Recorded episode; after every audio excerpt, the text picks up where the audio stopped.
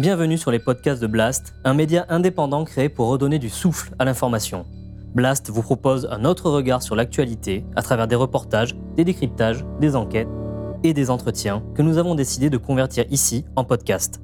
Notre ambition Devenir votre média de référence et ainsi peser dans la bataille de l'information qui s'annonce et qui sera décisive. Les podcasts de Blast, l'écologie avec Paloma Moritz.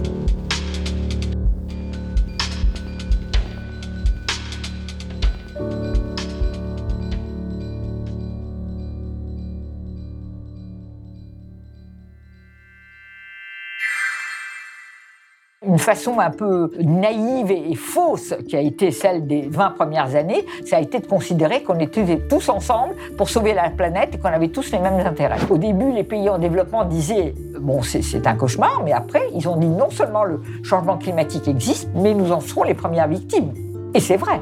Pourquoi est-ce que les COP ne parviennent pas à réduire nos émissions? Non, mais parce que les COP ne peuvent pas réduire les émissions. Les COP sont des sortes de chambres d'enregistrement de ce qui se passe dans le monde. Les pays en développement, on ne les embarquera pas si on leur demande seulement euh, voilà, la décroissance. Parce que eux, ils sortent dans la pauvreté, ils ont besoin d'un minimum de développement, et c'est pas nous qui avons tout ce passé de, pays développés et, d'émetteurs euh, qui allons leur dire maintenant vous n'avez pas le droit. Il est clair que le problème climatique est de plus en plus perçu comme le problème numéro un de la planète. On ne peut pas imaginer que ça va être si simple. Parce que l'état du monde a changé depuis la première fois. Non, non, on dit oh euh, voilà qu'est-ce que ça apporte, ça apporte rien. Bah, malgré tout, ça pave le chemin. Tout ça pour ça.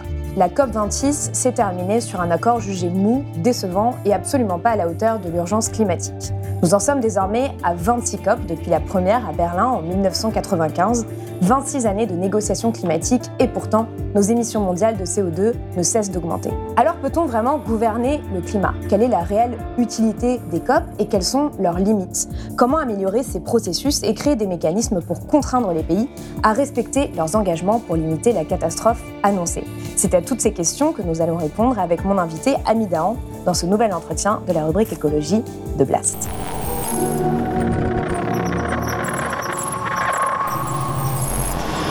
Amidahan, bonjour. Merci d'être venu sur le plateau de Blast en cette semaine post-COP26.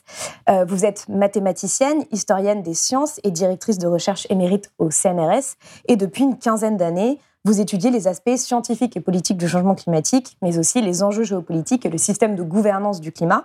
En 2015, vous avez euh, publié avec euh, Stéphane Écoute euh, Gouverne le climat, 20 ans de négociations internationales, qui a été un ouvrage de référence, en particulier au moment de la COP 21 à Paris. Vous avez vécu les COP sur, beaucoup de fois de l'intérieur, depuis 2004 à peu près, jusqu'aux accords de Paris. Et vous avez récemment fait partie d'un groupe de chercheurs qui a observé la Convention citoyenne pour le climat. Avant de, revenir sur l'histoire des COP et leur fonctionnement, j'aimerais vous demander euh, quelles sont les leçons, le bilan personnel que vous tirez aujourd'hui de cette COP 26 qui vient de se dérouler euh, à Glasgow? Euh, je dois dire que je n'étais pas sur place pour diverses raisons, en particulier d'accessibilité de billets d'avion, etc., un peu à la dernière minute. C'est un problème pour beaucoup de personnes. Voilà.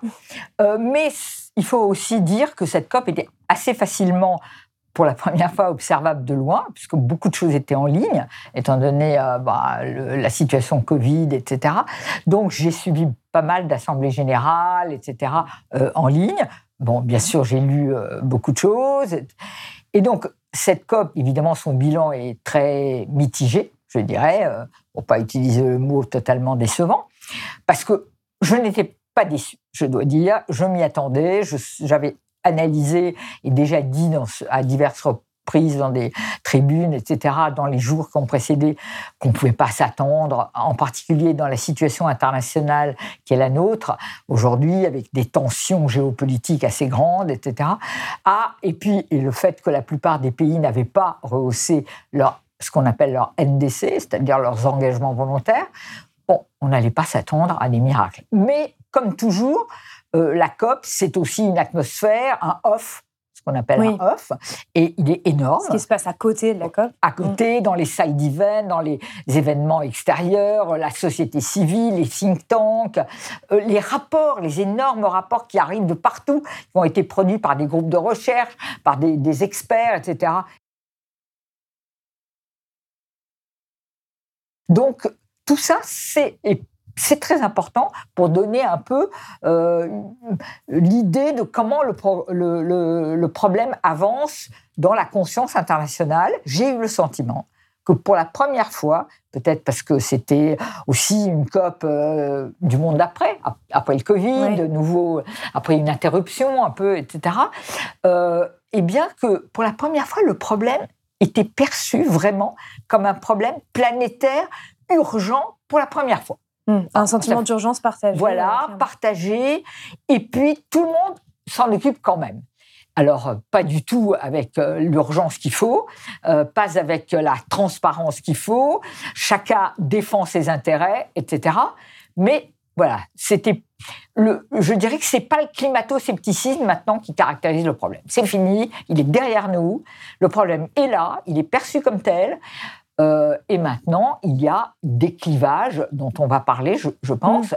entre différents camps, à la fois au sein de la géopolitique et de la géopolitique du climat en, tant que tel, hein, parce que euh, justement, une façon un peu, un peu naïve et, fausse qui a été celle des, des, des, 20 premières années, ça a été de considérer qu'on était tous ensemble pour sauver la planète et qu'on avait tous les mêmes intérêts. Eh ben non, on n'a pas tous les mêmes intérêts, malheureusement. Et ça s'est vu. Ça s'est vu largement.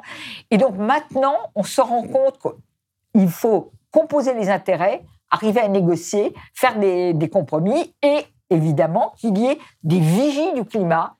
Et il me semble, justement, qu'il y en a de plus en plus. Voilà. Alors pour revenir sur ce que vous disiez justement sur le consensus scientifique, euh, j'ai vu Valérie Masson-Delmotte euh, à Glasgow, la climatologue, qui me disait que c'était la première fois que euh, tous les négociateurs, tous les pays acceptaient le consensus scientifique du GIEC sur le climat. Et on a vu hein, cette année que c'est la première fois aussi que tous les pays se sont alignés sur ces 1,5 degrés, ce qui n'était pas ah non, gagné. Pas gagné du donc, euh, donc voilà, si, on peut citer des avancées, il y a celle-ci. Euh, on va revenir sur tout ça, mais avant, j'aimerais euh, qu'on puisse préciser un certain nombre de choses, parce qu'en fait, même si le mot COP s'est un peu imposé dans le paysage médiatique cette année et au courant des dernières années, c'est quand même un mot qui dit pas grand-chose à la plupart des gens. donc, est-ce que vous pourriez m'expliquer ce qu'était l'objectif des COP à l'origine et comment est-ce qu'on est passé euh, d'un système complètement différent dans les COP entre le protocole de Kyoto en 1997 et euh, l'accord de Paris euh, qui, qui, a inauguré une nouvelle ère de COP d'une certaine manière? Bien sûr. Alors, sans entrer dans trop trop de détails. Bon, vous savez que le processus, il commence en 92, en 1992, avec le premier sommet de la Terre à Rio. Et donc là, on décide de créer la convention pour le climat, l'UNFCC, la Convention, des, Nations Unies.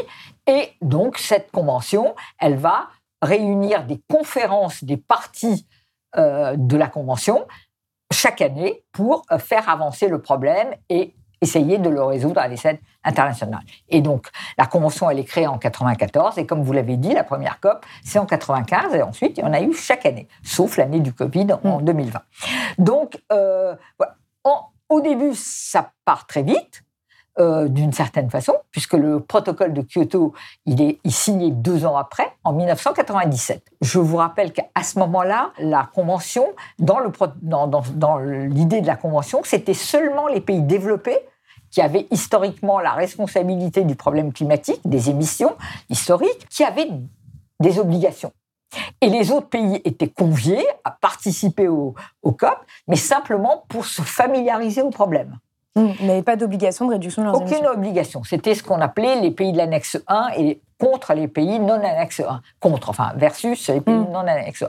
Et dans les pays euh, annexe 1, c'était euh, les États-Unis, l'Europe, l'Australie, le Japon, les pays développés occidentaux principalement, et puis quelques pays, voilà. Euh, la Nouvelle-Zélande aussi, et la Russie, euh, bien sûr, qui sortait de, de, cette période, d'une certaine façon, de désindustrialisation consécutive à la fin de l'Union soviétique. La négociation, et, bien sûr, euh, ce, processus a été créé avec parallèlement au développement du GIEC, qui avait été créé en 88, donc deux, trois ans avant, et qui ont commencé à rendre des, des, rapports et qui ont un rapport vraiment consubstantiel avec le, le, processus des COP. Oui, j'ai réalisé une vidéo là-dessus pour montrer justement le lien entre les rapports du GIEC et les négociations climatiques qui sont vraiment intimement liées. Absolument. Et donc, la première décennie 90, on peut dire que ça avance relativement vite, on a l'impression qu'on va résoudre le problème. Et puis aussi, on a pris euh, l'exemple sur le protocole de Montréal, qui, qui avait été un succès adopté en 1988, qui était pour commencer à régler le problème du trou de la couche d'ozone, qui était un problème environnemental aussi important.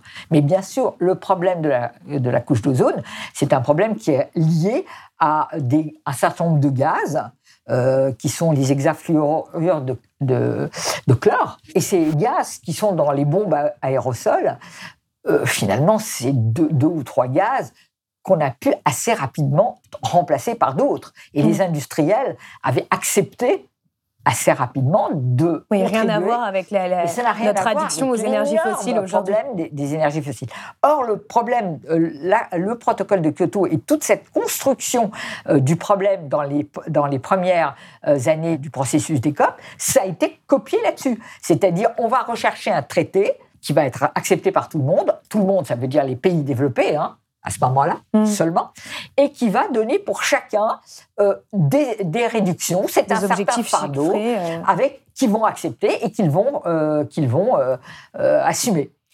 Bon, euh, d'accord, mais en fait, si vous voulez très vite, on s'aperçoit que les États-Unis ne sont pas du tout d'accord avec cette construction et ce cadrage du problème, parce qu'ils pressentent déjà que leur rival potentiel mondial, ça va être la Chine, et que la Chine, elle, n'aura pas d'obligation, et elle, est en dehors. Elle mmh. fait partie des autres pays non annexeurs. Et donc, à ce moment-là, ils vont très rapidement annoncer euh, en 2002 avec l'élection de Bush, euh, du deuxième Bush, euh, de qu'il se retire du protocole de Kyoto, alors qu'il l'avait signé, mais il ne le ratifie pas. Mm. Et à partir de ce moment-là, en disant aussi, pour aller vite, que le mode de vie américain n'est pas négociable. Donc le mode de vie américain n'est pas négociable. On ne veut prendre, on ne veut pas pénaliser l'économie américaine si les autres n'ont pas d'engagement, etc. Et donc l'Europe reste un peu seule dans, ce processus euh, volontariste, parce qu'elle est la seule à avoir, avec le Japon et l'Australie, un certain nombre de, d'obligations de, mmh. réduction pour 2020 par rapport à 1990, puisque c'est ça le premier cadre. Et il faut dire aussi que les pays en développement qui ont qui assistaient, comme vous dites, parce que c'était ça le... Eh bien, ils étaient assez climato-sceptiques. Mm. C'est-à-dire, ils pensaient quand même que ce problème climatique, c'était très exagéré et qu'on leur avait fabriqué ça pour les empêcher de se développer eux, mm. alors qu'ils y avaient droit. Et donc, euh, oui, c'est vrai que ça c'était une des grandes thématiques des premières COP, c'était le droit au développement euh, de, de ces pays. Faut, il faut se rappeler qu'en 92, au premier sommet de la Terre, l'idée c'est euh, l'apogée de la notion de développement durable. C'est-à-dire, voilà, vous avez le droit de vous développer, ne refaites pas les mêmes erreurs que nous, pays occidentaux, euh, et on va vous y aider, on va vous donner de l'argent. En fait, on n'a pas donné d'argent du tout. Donc, ils se sont développés pour certains, pas tous, bien sûr, mais les émergents ont commencé vraiment à se développer et ils l'ont fait sur la même euh, euh, trajectoire extrêmement prédatrice et consommatrice, et, etc., que les pays occidentaux, enfin les pays développés du Nord. Mm. Et donc voilà, voilà la situation. Et donc, à partir de 2002-2003, jusqu'à d'abord Copenhague, on continue à se dire, bon, ça va continuer. en 2009, la COP. Après, il y a la COP de, Copenhague en 2009. C'est la première fois qu'il y a euh, un président démocrate, donc Obama, qui arrive comme euh, mm. président de plein exercice, et on croit que tout va changer que ça va être, on va sauver le oui, monde. Il y a eu beaucoup de choses de, de Copenhague, la COP de la dernière chance, un peu comme celle-ci, euh, voilà, énormément d'attentes. Euh, voilà, le, même édito publié dans 50 mm. langues différentes partout, etc. Et, de fait, après, la déception totale, parce que Obama, qu'est-ce qu'il fait? Il se réunit avec les Chinois dans des hôtels, etc. Et, et finalement, il n'y a aucun engagement qui est pris, rien. Et l'Europe est totalement humiliée alors qu'elle a conduit, elle a été la bonne élève, elle présidait la conférence euh, donc de Copenhague, etc. Et Voilà, donc c'est un grand échec. La seule chose, c'est un petit texte d'une page où on dit on va essayer de rester euh, à, respecter le seuil des 2 degrés. C'est à ce moment-là, d'ailleurs, un seuil que le Conseil de l'Europe avait adopté en 2004 mhm. et 2003, excusez-moi. Et donc, euh, voilà, c'est une, petite feuille volante, c'est rien de précis. Et à ce moment-là, vraiment, le, processus a failli capoter complètement. Euh, il a été sauvé l'année d'après à, comment s'appelle? À Cancun, non, euh, par les pays en développement qui y tiennent parce que c'est une arène à laquelle dans laquelle ils sont représentés, dont ils ont une voix. Les, ils ont l'impression qu'ils ont une voix comme les grands, et, donc ils veulent que ça existe. Et, la présidente mexicaine, qui est d'ailleurs devenue la présidente depuis de l'UNFCCC, Madame Espinoza, c'est là qu'elle elle est apparue en pleine lumière. Mm. Elle a été très habile, alors que tout le monde voulait, en avait marre de ce processus qui, qui durait déjà de, 2000, euh, de 1995 jusqu'à 2010. On était en 2010 là, et qu'il ne donnait rien. Et elle l'a quand même sauvé parce qu'elle a compris que les pays en développement le voulaient. Et était très. Bon, et, ensuite, là, ça, je, passe, mais mm. si vous voulez, très lentement, on, s'est dit qu'on allait changer de méthode. Donc, puisqu'on n'arrivait pas à avoir un traité, et effectivement un traité en plus avec les émergents et les autres, c'était encore plus difficile à obtenir un traité qui donne euh, des, réductions, qui assigne des réductions aux uns et aux autres, c'était impensable. Donc on a dit, bah, la démarche volontariste, par le bas, va peut-être mieux marcher. Elle était celle que, que C'est celle qui a été entérinée euh, aux accords de Paris. C'était celle que souhaitaient les Américains et les Chinois. Hein, ils ont fait, euh, ils donnaient un, signe très clair en 2014 quand Obama est allé en Chine, à Pékin, un an avant l'accord de Paris, et tout le monde a un peu convergé vers ça. Bon, alors si vous voulez, c'est quelque chose, une démarche volontariste, encore plus, si on peut dire, euh, où le hiatus entre euh, ce qu'on fait et ce qu'on dit est encore plus grand, puisque finalement c'est parce que ce sont des engagements volontaires. volontaires chacun dit des choses. Mm. Euh, franchement, si on regarde les engagements volontaires de 2015 mm. de l'accord de Paris, certains n'ont ni queue ni tête. Et ils ne veulent rien dire. Certains pays parlent, euh, oui, ils aiment la nature, ils ont toujours euh, protégé, ils ont telle philosophie de la nature, ils font du yoga, enfin n'importe quoi. ah oui.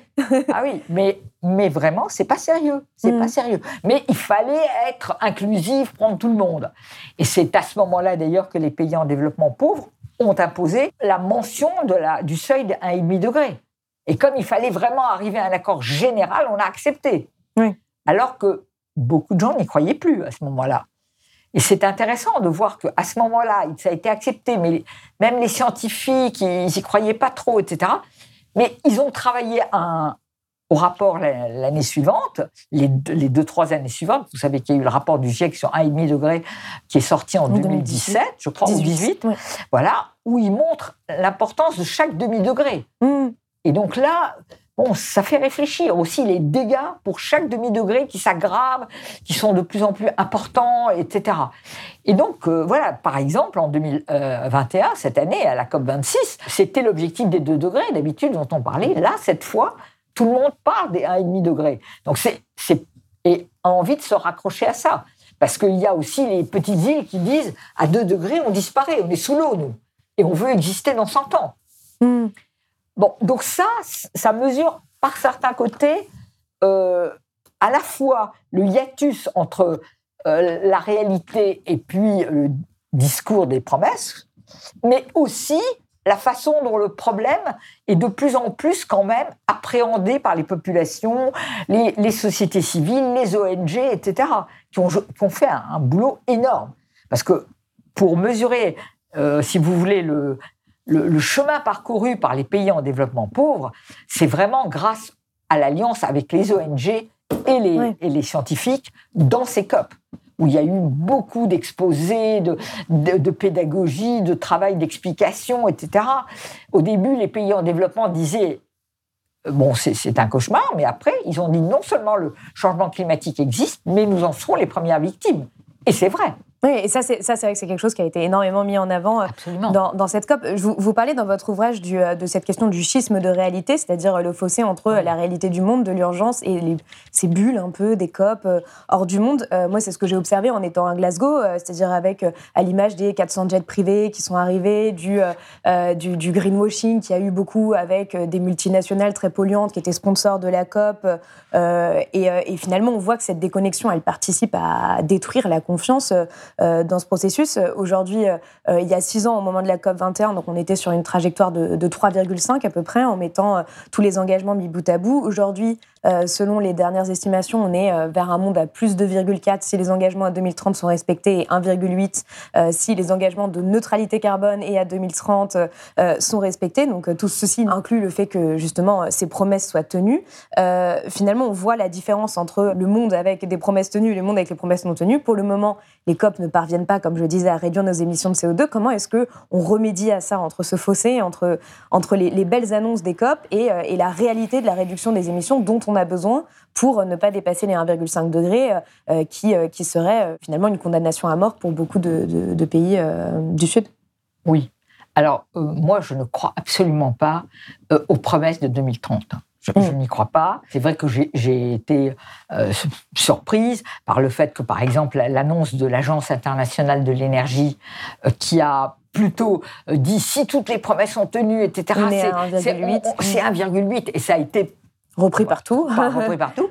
Bon, euh, c'est vrai que quand on voit que disait l'Agence internationale de l'énergie il y a 7-8 ans, c'était quand même une agence qui était garante euh, de, de la fourniture de l'énergie pour tout le monde. Mm. Donc euh, le pétrole, le, charbon, etc. Elle, elle a fait, elle, elle, a opéré un virage. C'est sûr, elle, est, elle est maintenant. je, oui, cette année, elle, été dans une situation schizophrénique. Mm. Et maintenant, elle, a visiblement, elle veut, elle, elle, promeut les renouvelables, elle, fait des, scénarios où elle essaye de, montrer que chaque pays peut euh, se reconvertir à, aux renouvelables. Euh, Alors pourquoi est-ce que les COP ne parviennent pas à réduire nos émissions? Non, mais parce que les COP ne peuvent pas réduire les émissions. C'est les COP sont des, des sortes de de chambres d'enregistrement de ce qui se passe dans le monde. Et donc, ce qui se passe dans le monde, c'est euh, la Chine qui avait, euh, qui faisait des efforts, qui investit, qui a quand même beaucoup investi dans les renouvelables et le nucléaire, mais qui ne renonce pas à ses intérêts économiques et à sa croissance énorme, et qui aujourd'hui refait fonctionner toutes ces mines de charbon pour que l'économie reprenne aussi vite que possible. Euh, c'est vrai aussi pour l'Inde, c'est vrai, etc.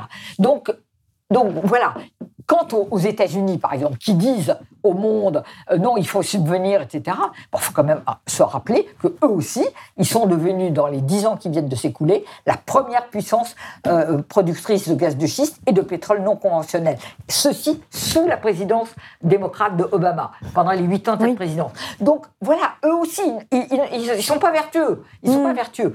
Et, bon, et, je voilà, l'Europe est un petit peu plus vertueuse que les autres, euh, évidemment on pense, on attend d'elle qu'elle ait un véritable plan unifié de transition énergétique, de renouvelables, etc. Bon, il y a le nucléaire dans certains pays qui va subsister, mais enfin, il faut véritablement sortir du charbon, euh, faire surtout des plans de sobriété.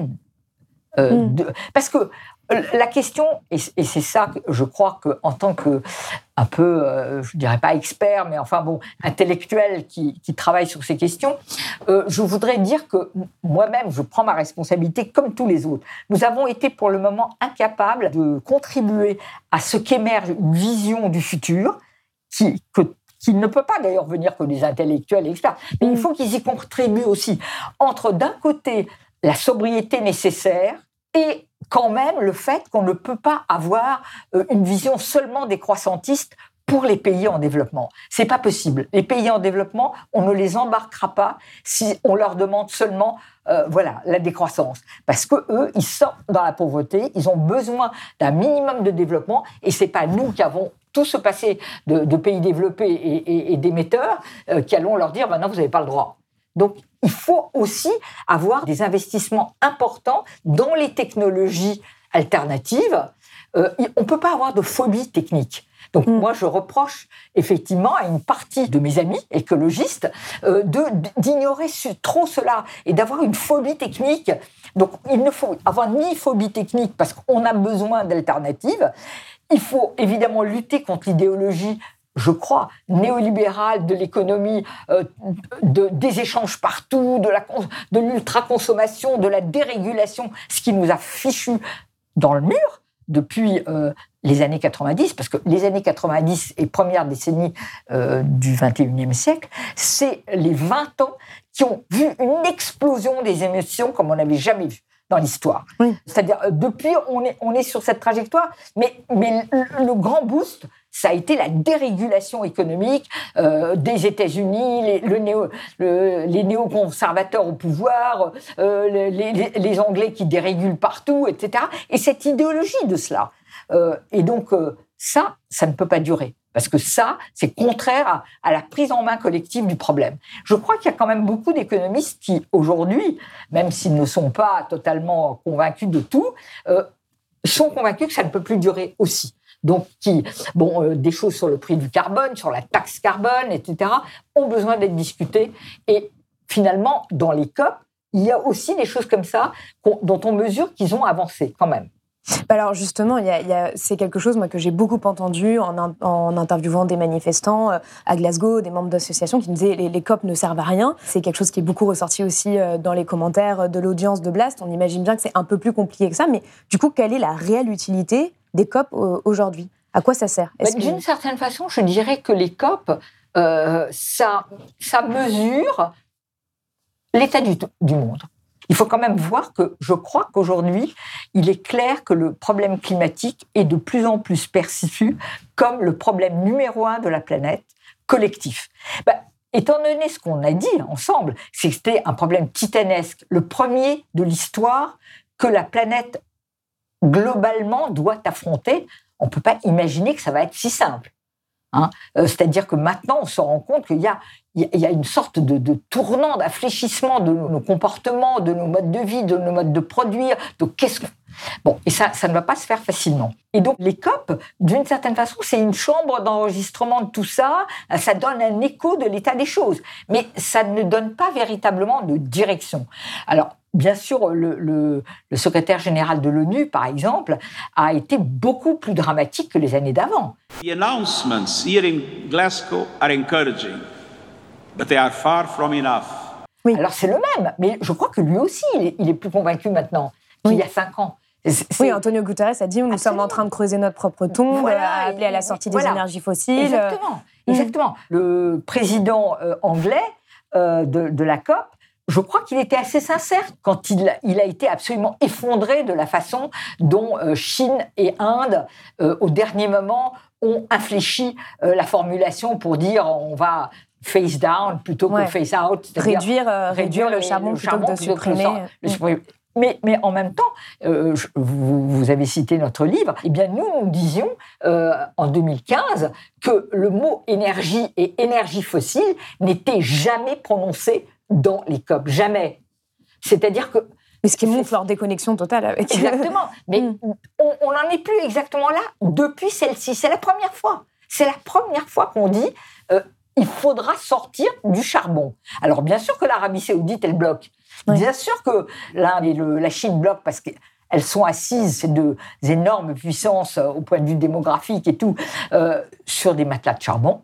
et n'ont pas d'autres. alors, est-ce que justement, est-ce que ce sont, c'est pas ça, justement, cet exemple-là montre les limites du multilatéralisme, cette nécessité de se mettre d'accord à 196 pays où chaque mot est négocié. Donc, on arrive forcément à des consensus mous. Et quand on sait que ces consensus mous sont derrière pas forcément respectés. Vous avez raison, mais en, même temps, je vais vous dire, le multilatéralisme, c'est de toute façon ce qui nous reste avant de se faire la guerre. Donc, on serait dans le, on pourrait considérer qu'il suffit d'être dans le G20.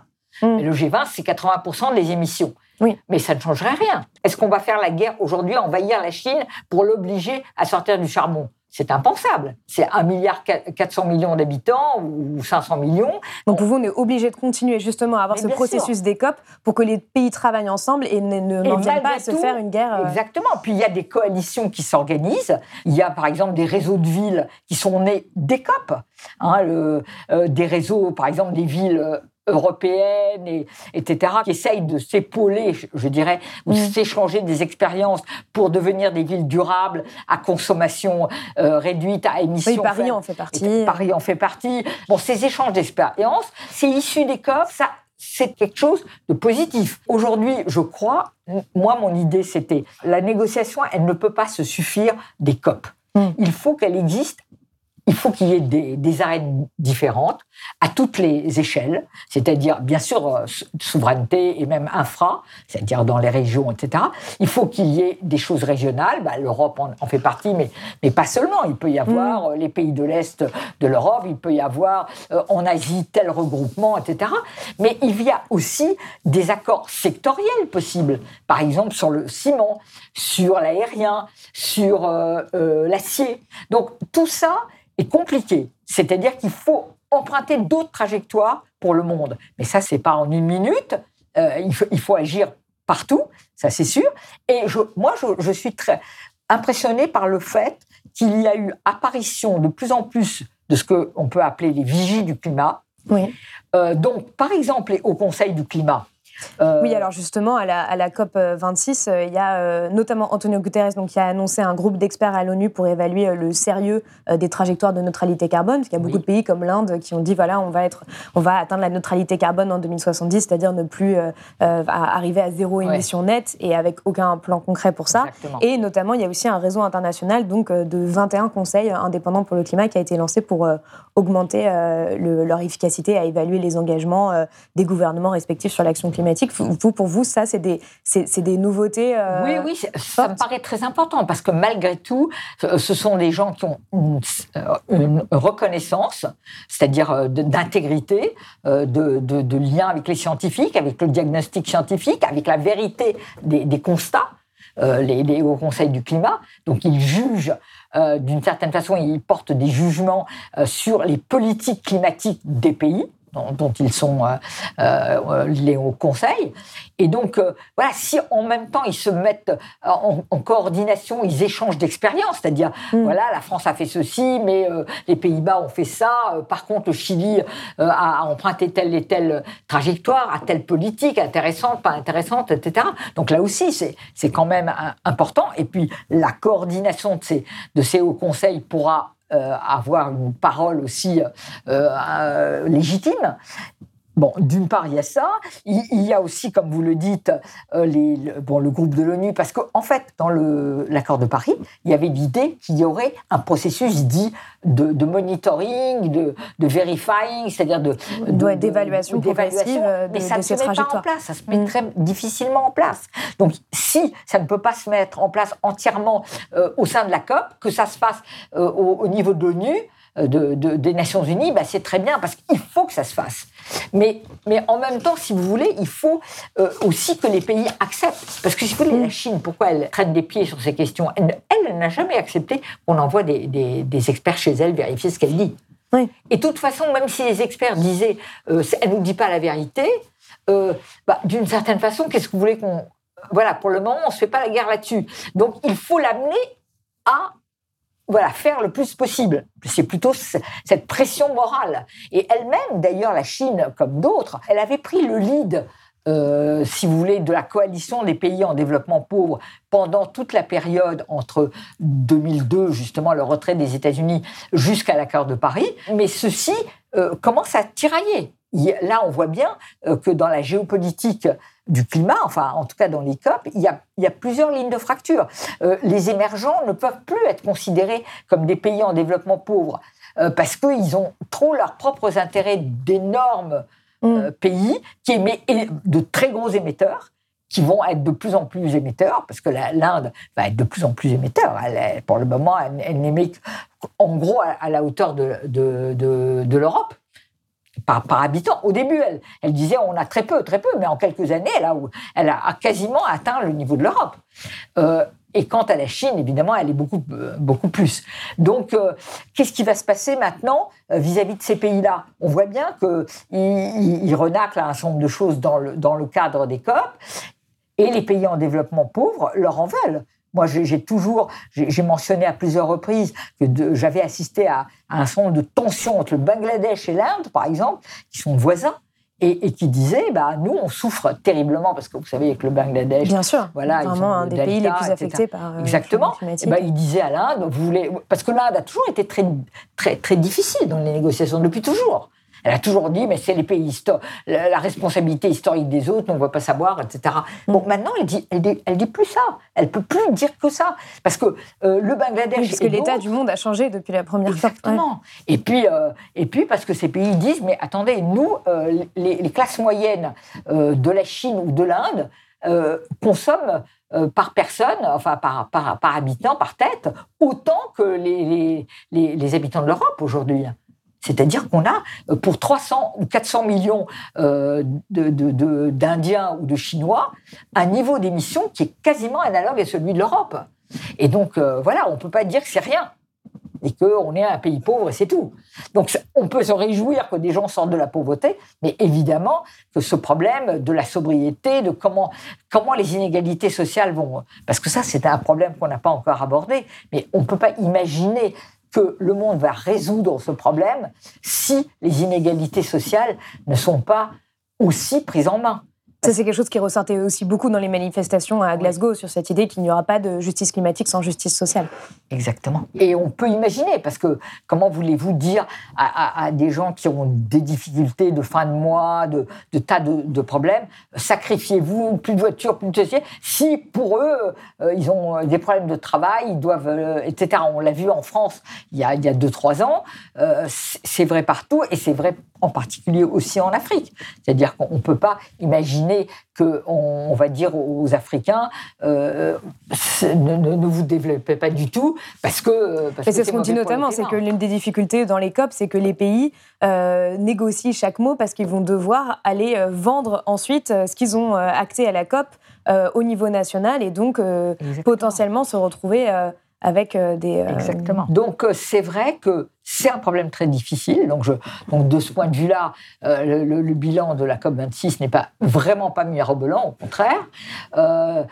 Sur la question des finances, par exemple, il y a eu très peu de solidarité avec les pays du Sud.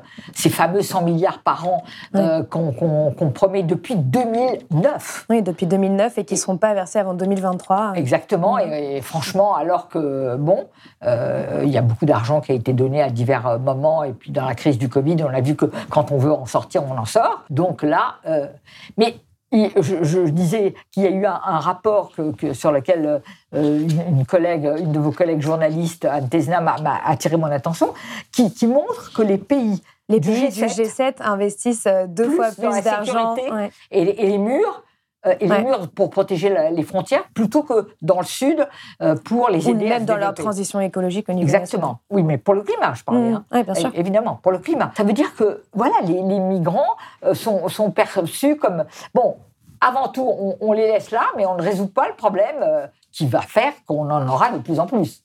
Parce que le climat, c'est bien ça. Hmm. Euh, les désastres climatiques, euh, le, problème des événements extrêmes, etc. on sait, d'après toutes les études qu'on a, que, ça va générer des centaines de millions de, migrants climatiques, de réfugiés climatiques. Donc, 250 millions. exactement.